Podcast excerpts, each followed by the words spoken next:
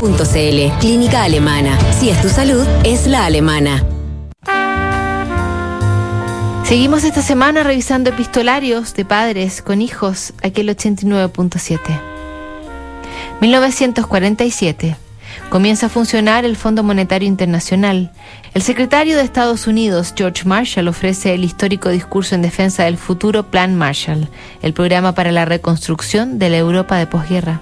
Pakistán e India se independizan del Imperio Británico. Marcela Paz publica Papelucho. Albert Camila Peste. Otto Frank presenta el estremecedor diario de Anna Frank. Y Tennessee Williams, un tranvía llamado Deseo.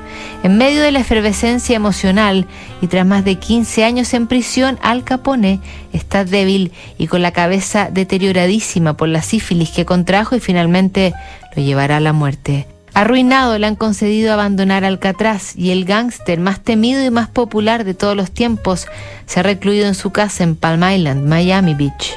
Desde ahí le escribe a su hijo Sonny una carta en la que parece arrepentirse de todo o de mucho en un gesto inédito para sus estándares.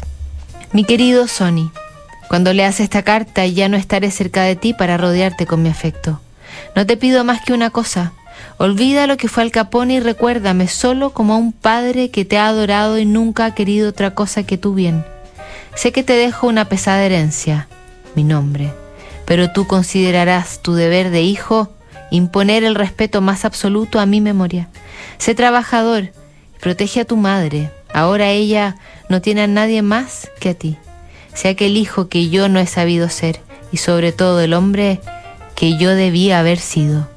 A los pocos días de escribir esto, Al Capone sufrió un derrame y una neumonía terminaría por quitarle la vida. Al invencible Capone lo encontraron muerto en la tina de su baño el 21 de enero de 1947 y lo enterraron junto a su padre en Chicago. Seguimos revisando cartas